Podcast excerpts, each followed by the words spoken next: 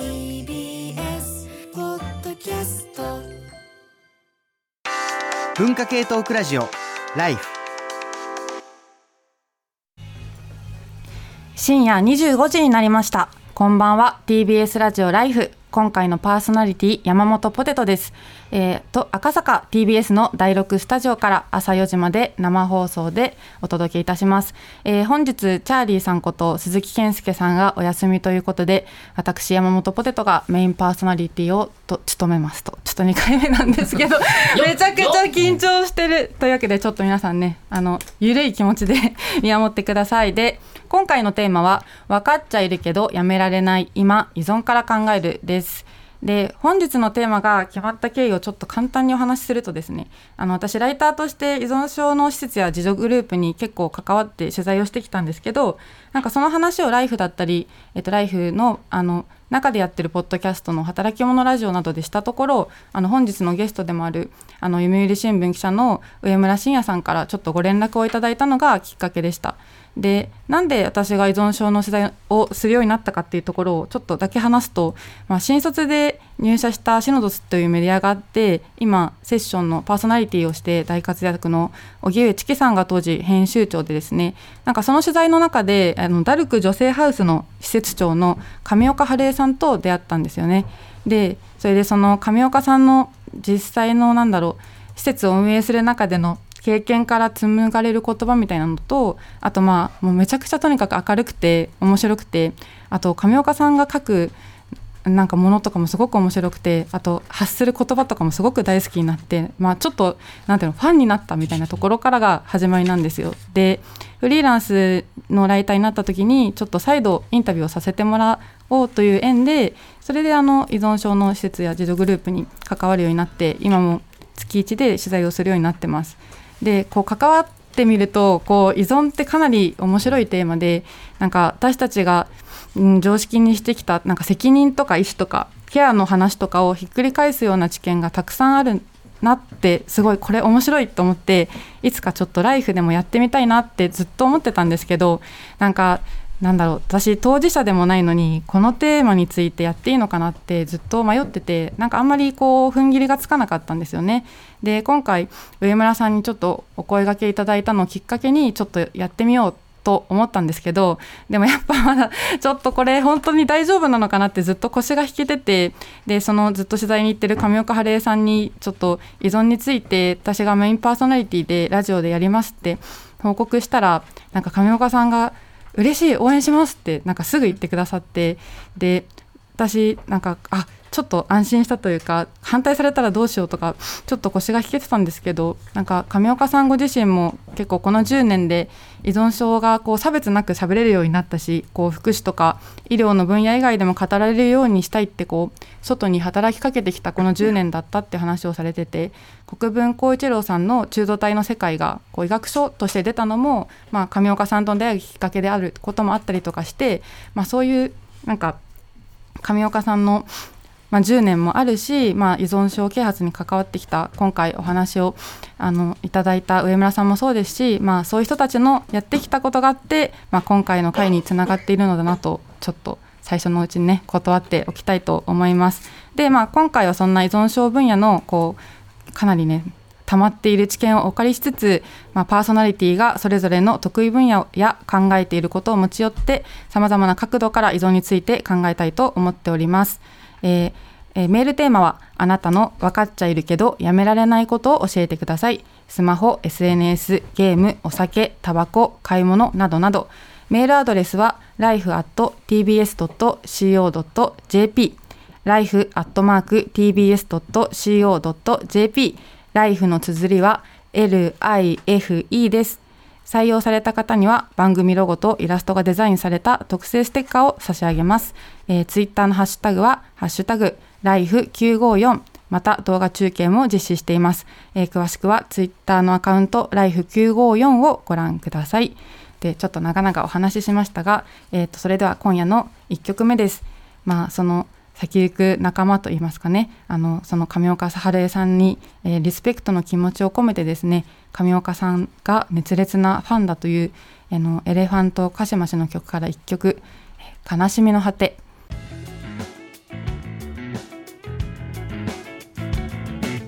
文化系トークラジオライフ TBS ラジオ。文化系トークラジオライフ。この番組ではスポンサーを募集しています。生放送のほか、ポッドキャストでも CM が出せるお得なプランなどご相談に応じますので、ご興味のある方はメールアドレス life.tbs.co.jp まで。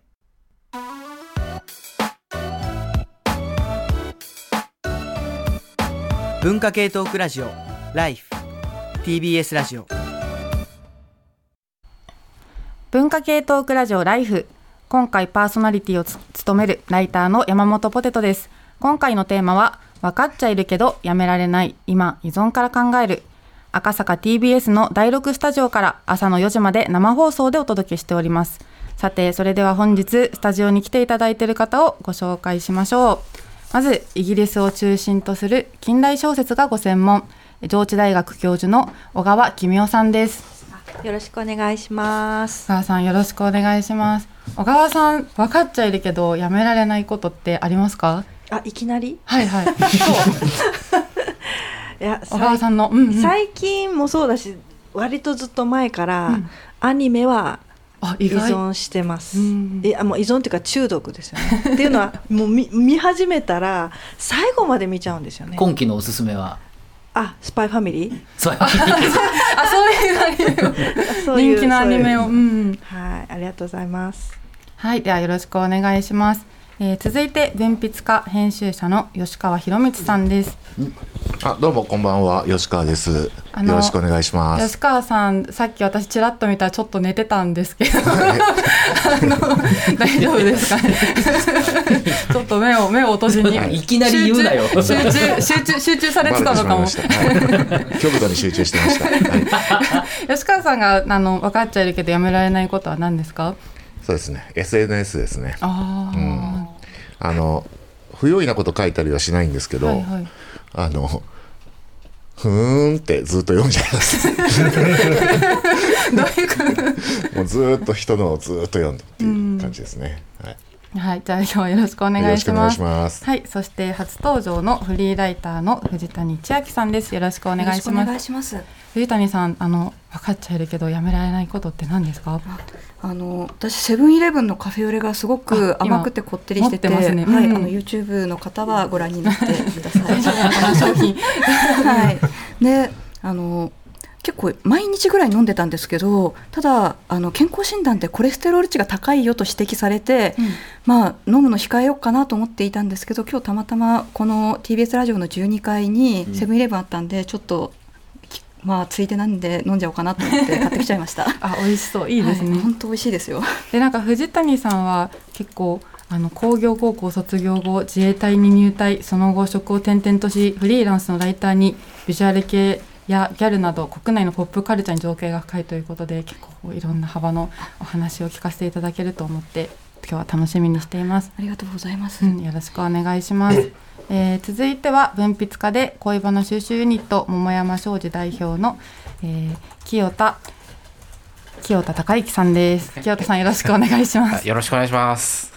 清田さん、はい。清田さんの名前いつもねこの心から抜けちゃうすいません本当にタトゥーにしている時もすいません。はい。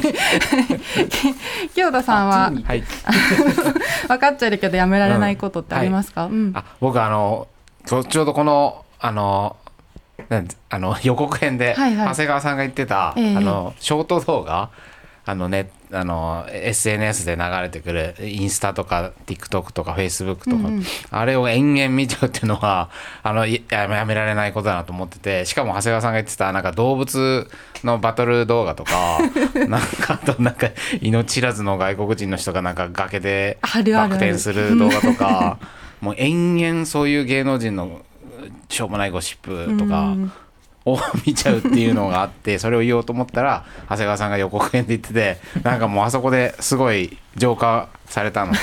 この浄化された気分は何なんだろうっていうことは今日ちょっと放送を通じて考えてみたいなと思っております。よろしくお願いしま。す。よろしくお願いします。で続いてはライターの宮崎智之さんです。宮崎さんよろしくお願いします。よろしくお願いします。宮崎さんの分かっちゃいるけどやめられないことは何ですか？えー、とあらゆるものに依存してきた 人生だったんですけども、まあ、例えばタバコとか、はいはい。あのカフェインもそうなんですけども最近特に悩んでるのは甘いものですね。藤谷さんと一緒だ。そう甘いのもので、藤谷さんがセブンイレブンって言ったんですけども、僕はローソンの あの塩メロンパンっていうあの新商品が塩メロンパン。塩メロンパン。甘甘じょっぱいうん感じのやつが本当にカロリーが400カロリー以上あるのになんか1日2個とか食べちゃって。であとアイスですね。アイス。も大好きで冬に食べるアイスって本当に美味しいじゃないですか。でちょっとね少し体重も増えてきちゃったので、うん。ああの気にしつつでもやめられないなって感じです、アイス食べたいですね。はいあったらちょっとアイス食べよう。で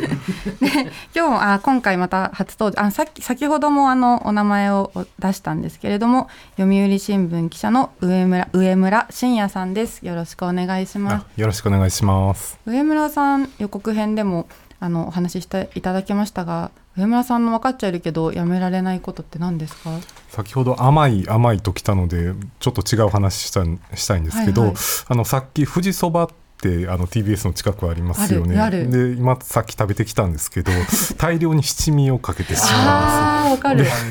あのと特に吉野家とか、うん。あの松屋とかあの七味ってあんまり辛くないじゃないですか。だからもう真っ赤になるぐらいにかけちゃうのがやめられないですね。うんいやそう上村さんはちょっと先ほどもお話ししましたが、えー、と依存症をあのフィールドに取材をずっと続けてこられていたので今日はこの取材の成果というかね立ちあのされてきたお話もいろいろ伺えたらと思います。はいますそしていつもおなじみ城西大学助教授の塚越健二さんです。よろしくお願いします。よろしくお願いします。助教授じゃなくて助教になってます失礼いたしました。助教授ってねもうなくなっちゃって准教授とかになってるんですけどその手前になるんですよね。すいません。助教っていうやつをやってます。はい、すみません。はいあ吉川さん。そうそうそう。詐称疑惑が出ちゃうんでね、これあの。城西大学助教の塚越健二さんです。はいお願いします。塚越です。塚越さんの分かっちゃいるけどやめられないことって何ですかね？そうです。ね。あの今日結構あのいつも以上に結構メールいただいていてですねリスナーの方からですね。まあなんていうかあのまあまあこう依存症っていうタイトルなので深刻と言いますか、そういうものからですねあのまあ分かっちゃいるけどやめられないんだよねみたいないろんなグラデーションがあるのでまあそれはそれであの今日話の中でいろんなあのコーナー織り交ぜてじゃないですけどいろんな話すると思うんですけど私はあの予告編でも申し上げたんですが、えーさせていただくさせていただきます 依存症ですよねあでもこ。れなんかそれ依存なのかという いやいや私は疑問はずっと。これねだから分かっちゃいるけどやめられないっていう時になんかあれですよねあのさせていただくっていうのはなんか日本語として本当はおかしいみたいなことを言っているから本当は良くないっていうのは分かってるんですよ。ええでもよ分かっちダメ便利でしょ、うんうん。させていただきましたとか謙虚なね感じしますしね。そうそう、んあアイドルの人が CD あの発売させていただきましたとか見た時になんかおかしいなと思いながらも、みね皆さん聞いてる皆さんメールで散々書いてるでしょ、便利なんですよ。これは止まらないと。いうことでですね 僕だけ何とも言えないはい。空気流してますけれども、まあこういうものもあるし、まあそれ以外にも、まあ、さっき言ったような SNS とか、情報社会学やっているので、まあ、SNS とかゲームとか、まあ、と学生さんなんかの TikTok やめられない問題は本当あって結構コロナ禍の時だと1日5時間とか6時間気づけば TikTok 見ちゃうっていうのは結構いるんですよね。で、えー最近は TikTok だけじゃなくて Instagram にもリールって言ってインスタの中の TikTok みたいな機能リールもあるし YouTube も YouTube のショートっていうのがあるので、まあ、主要な SNS にはああいう短い動画がいっぱいあってでそのえー SNS ごとにですね出てくるショートもちょっと変わるんですよね。見ているものとかいいね押したものによって変わっていて TikTok だと、えーなんか 肌見せてるのが多いのがね 僕だと女の子がいっぱい出てくるとかもあれば、えーなんか YouTube だとゲームの画面がいっぱい出てくるとか、はいはいまあふあの逆にそのたくさん増えちゃうのでさらにいろんなもん見ちゃうみたいなね。TikTok から外れたと思ったら YouTube でもショートで山ほど見ちゃうとか、まあ、そういうのもあったりするかなとも思うんですけれどもね。はい。いやーちょっとそうだからさっき清田さんもねついつい見ちゃうって言ってましたけど結構なんか身近で結構そういうふうに依存しちゃうものっていっぱいあるなとめちゃくちゃ思います。で今回リスナーの方からですねリスナーの方の分かっちゃいるけどやめられないことをいろいろ送っていただいたのでちょっとメールを紹介していきたいと思います。えー、やっぱりピザポテトさんこんばんは。初めてメール差し上げます。奈良県在住 40, 40代後半の男性です。私の分かっちゃいるけどやめられないことはポテトチップス系スナック菓子のバカ食いです。ピザポテトチーズビット B のさやエンドなどなど妻に見つかると嫌な顔をされるので家族が寝た後や出張先のビジホなどで配信サービスの映画を見ながら一人で一袋食べきるのがいいです、えー、高脂血症の薬を飲んでいるのでやめた方が体の健康にはいいことは分かっているのですがやめられません。どうしましょうということで わかる。あと吉川さんもこれについてわかるってコメントしてましたね。うん。じゃあ、うん、あとえーと、これラジオネーム匿名の方、えー、私は指の皮を剥くことがやめられません。やるのは手持ち無沙汰な時居心地悪い時ささくれっぽいのがあったら絶対やるしなくても剥ける取っかかりを作って剥きます、えー、3回中1回くらいの割合で血が出ます。血が出ると指先が染みますがそれでもやります。子供の時から親に注意されましたし旗から見たら痛々しい指で見苦しいと思いますがやめられないです。中毒だと思います。ということで。私もねちょっと唇の皮ついついめくっちゃうんです。す。ごいわかる。なんか癖になっちゃいますよね、うん、そうそうなんかちょっと痛いのが気持ちよくなってもうずっとやっちゃう。これすごいわかる、うん、まさしくね分かっちゃいるけどやめられない。ややらない方がいいの分かってんだよ。でもやっちゃうんだよっていうところに、依存と癖の境界もちょっと分かんないですよね。そのあたりもねだからああともう一つメールが来ています、えー、ラジオネームえひごやさんでいいのかな？えひごやさん新潟県あの36歳男性。私が気になるのは依存することと熱中集中することの違いです。今までの人生で人だったりギャンブルだったりだったりに依存してたしていた時は自分の目標を失っていたり空虚な感情を埋めようとしてのめり込むことが多かったです。その一方君に夢中などというような表現があるようにポジティブな意味で何かに熱中することもあったりします。これらを分かつものって何なのかなと思います。ということで。あ越後屋さんですねうん、いやこれこういうのすごいわかるなと思いますね。で結構じゃあ今このパートではなんか身近な依存とか依存の具体的な話を聞いていきたいんですけれどもちょっと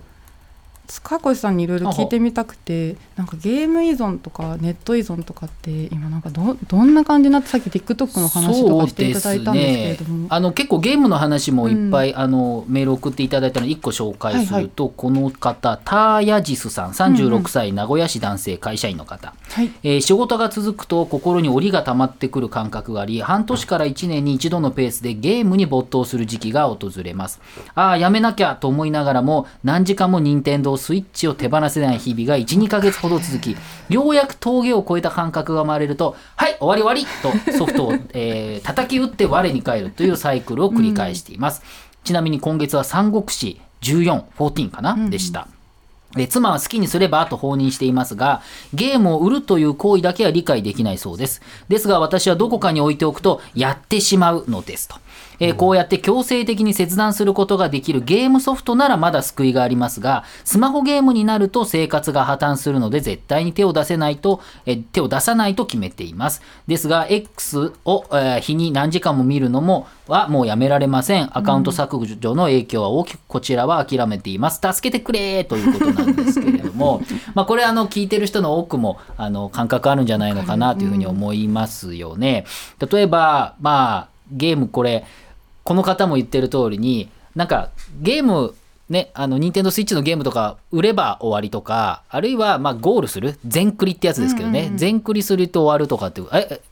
ゼルダやってましたよね、ポテト私はゼルダをやって、ライフゼルダバランスが崩れましたよね。言ってましたよね。あれ、ゼルダって全クリあるんですか、まあ、全クリ、まあ、どれを全クリとするかっていうのはなかなか難しい問題なんですけど、うん、一応、まあ、姫を助けて、私は終わりということにしました。もうやりませんって。やっぱどっかでねあのこの方のおっしゃることめちゃくちゃよくわかるなって思います、うん、そうそうそう、うん、あのゲーム依存症っていうのが確か WHO が2018年ぐらいにゲーミングディスオーダーっていう言葉でですねあのディスオーダーって、まあ、オーダーって秩序って意味があるので、それが崩れた状態っていうことですよね。まあいろんな定義あったと思いますけど日に十何時間やっちゃうとか、もう簡単に言えば分かっちゃいるけどやめられない。やめないといけないと思うんだけど話せないっていう状態をゲーム依存というふうに言いましょうってことで、まあ、各国で法律作られるんで細かくはいろいろあると思いますね。でここで重要なのはそのゲームを別にやること自体は何も悪いことじゃないんだけど分かってるのに、えー、やめられなくて仕事に、えー、支障が出ちゃう。生活に支障が出ちゃう。でこの時によく言われているのが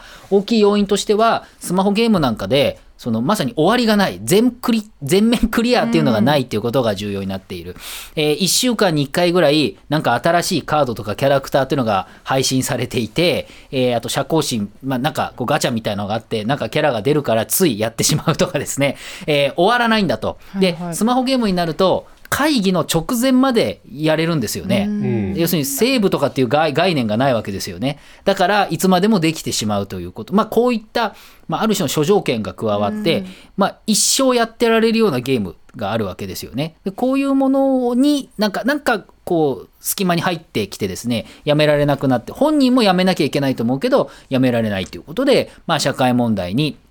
日本もそうですけど、まあ、中国とか韓国とかでもそういう話はよく聞くというふうにはね、なんか報道なんかでありますけれども、まあ、こうなってしまうとどうすればいいのかっていうことで、まあ、強制的に立つみたいなこともあるし、私もこの、えー、ターヤジスさんと同じで、なんか、スマホのゲームは絶対入れない。あの、なんていうの？アプリを入れないっていうことで、僕、Facebook のアプリとかも入れてないし、あの、X のアプリも入れてないんですよね。いちいちブラウザで行くようにしていてですね。まあでも簡単に行けるんで、もういいじゃねえかっていう気もしちゃうんですけれども、でもその、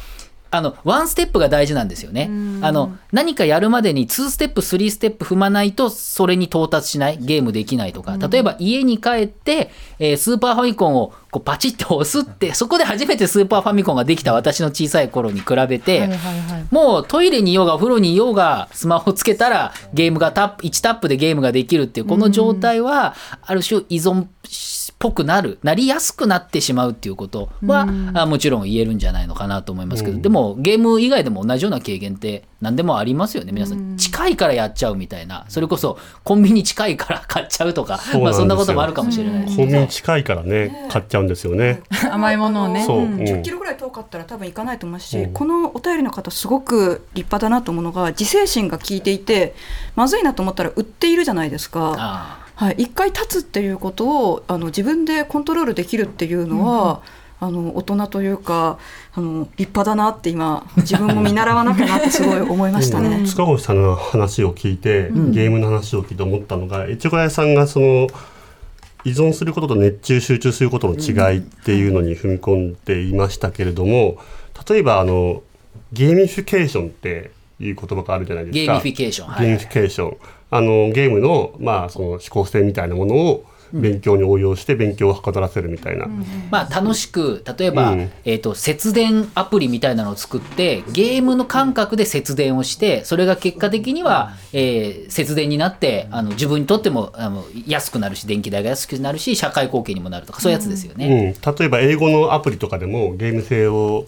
えーと、語学学習で、あの取り入れてるものもあってでそれは熱中するですよね。どっちかっていうとその楽しくできる。まあべなんというか勉強依存症っていうのもあるのかどうか知らないです、はい。はい、僕はなってみたいですけども、うん、なんかそこら辺がまあなんだろう、うん、ゲームのこのやり方を使って熱中することもできるし、まあ、依存しちゃうこともできるでもこれ、うん、例えばどうですか？上村さんとかなんですかね、うん、依存症っていう言葉とか依存っていう言葉あの依存とか依存とかどっちなんだみたいな 問題もいろいろありますけれども、ね、依存でいきましょうという。話ですけど、うん、この言葉って僕を含めて多くの人は非常にマイナスなネガティブなあのイメージアルコール依存とかギャンブル依存ってなるんですけど、うん、依存っていう言葉自体は何ですかね価値中立的な言葉なんですか、ね、はかなりフラットな言葉だったんじゃないかなというふうには思っていて、まあ、ただどうしても依存症のイメージが強すぎるからどうしてもネガティブな方に引っ張られてるのかなとは思っていて、うん、まあ、あのいい形の依存まあもっと平たい言葉で言うと頼るとかそういう言葉ですよね。まあ、そういうことですよ、うん、頼るってことですよ、ね、そうで結局依存症っていうのは、まあ、お医者さんが結局診断するかどうかっていうそこに尽きるのでもうちょっと依存っていうのを広い言葉として捉え直してもうちょっとこうあの依存症のネガティブなイメージを、もうもっと違う形でアップデートできるんじゃないかなと個人的には思ってるんですけどね。ちなみにその上村さんが依存と熱中の違いって何だと思いますか？みたいな答えたら これ結構難しい問いかもしれないですけど。最後に回しましょう。最後の 問い、あの質問ということで、はい、じゃあちょっとあの宮崎さんにもいろいろお話伺いたいと思うんですけれども、はい、宮崎さんはあのご著書の中で「あの平熱のままこの世界に熱狂したい」というご著書の中で、うん、ご自身のアルコールの依存症についても書かれていると思うんですけれども、はいはい、ちょっとこの実体験についてお聞きしたいなと思っていて、はい、で宮崎さんはこのななんて言えばいいんですかね。アルコール依存みたいなのに、うん、どななぜ自分がなったのかとか、うん、こういつこれはちょっとみたいなことに気がついたんですか？はい。あまず久々の出演でとても嬉しいですよ。あの4年ぶりぐらいだと思うんですけども、うん、あの初めてのリスナーの方こんばんは。そうぬるっと登場されてしまった。ぬるっと登場しましたけど、うん、そうですね。もともとお酒はすごい好きで、やはり大学生の時とかまあたしなむ程度ですけども当時はお酒を飲んでいたりして、でまあ、だんだんと狩猟が増えていくのは分かっていたんですけども、うん、まあ、依存症ではないかなぐらいの感じで20代は過ごしたんですが、うん、ただやはりそのまあ私生活でいろいろと転職とかもあったり、うん、もしくはあの離婚とかそういったことも経験している中で徐々に狩猟が増えていって、はい、でさらに職場もちょっとこう自由な職場であのルールはないんですけども僕の中のルールで あの5時になったら飲んでいいみたいなルールを勝手にマイルールを。作っててでそれでどんどん狩猟が増えていったっていう感じですね。で結局最終的には、まあ、今辞めて7年経つんですよ。う。ん、7年。経って一滴も飲んでないです。7年ピタッと辞めてから。その辞めた原因っていうのはやはりそのさっき熱中と依存の話のちょっとした答えになるかもしれないですけども、はいはいはい、結局やはり、まあ、マイナスのニュアンスの依存っていうのは、うん、やはり社会的にそもそもその飲酒すること、うん、お酒飲むことが問題になってくるかもしくは健康問題だと思うんですよ、うん、お酒に熱中してるっていうのは別にそのなんていうの社会問題、うん、あ社会に対してこうコミットできなくなるとかとはまだちょっと違うと思うんですよね、はいはいはい、まあ、ただ楽しく飲んでるってことだと思うんですけども、うん、僕の場合はどちらかというと先に健康問題がやっぱ来てしまって具体的に言うと急性膵炎っていうアルコール性急性膵炎というものになったんです。うんうん、で入院してでお酒は控えてくださいみたいな形で、えーと、お酒を控えてたんですけども、うんうん、まあ、初めは1ヶ月に1回、うん、でそのうち1週間に1回、うん、そのうち3日に1回、うん、いやもしくは2日にあの1日空けて、うん、いわゆる休館日っていうのを作れればいいんじゃないかって、うん、で休館日ができる時点で僕は依存症じゃないっていうふうに思ってたんですよ、うん、でもどんどんどんどんそれがなし崩しになっていって最後はあのワインなら OK みたいな。赤ワインなら そう。赤ワインなら健康に良さそうだから OK、ポリフェノールがポリフェノールが入ってるからみたいなとこに変わっていって、で結局また元の飲酒量もしくはもっと多い飲酒量になってしまって、2年後か3年後かな2回目の急性膵炎をしてまた入院した時に当時まだ30今41なんですけど、うん、当時30だから7年前だから34ぐらいかな、うん、その時にやっぱ、ねうん、そう言われたのが、まあ、これ以上膵炎をやったら危ないし、結構危険な病気なんですね、急性膵炎って。し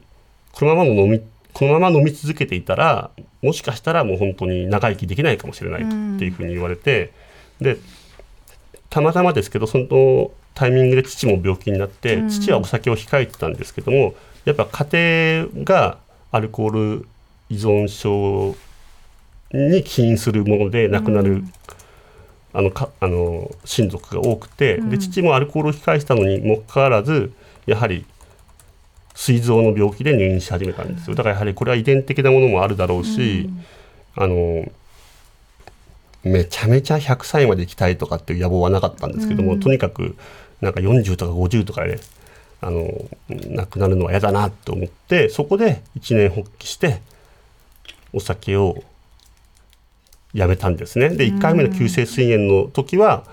いわゆる摂取、うん。あのお酒を減らすって形だったんですけど、はいはい、やめるのではなくてことですね、うん。であの2回目の急性膵炎のとはまあ断酒、うん。あの酒を一滴も飲まないっていう生活を7年間過ごしてます。うん。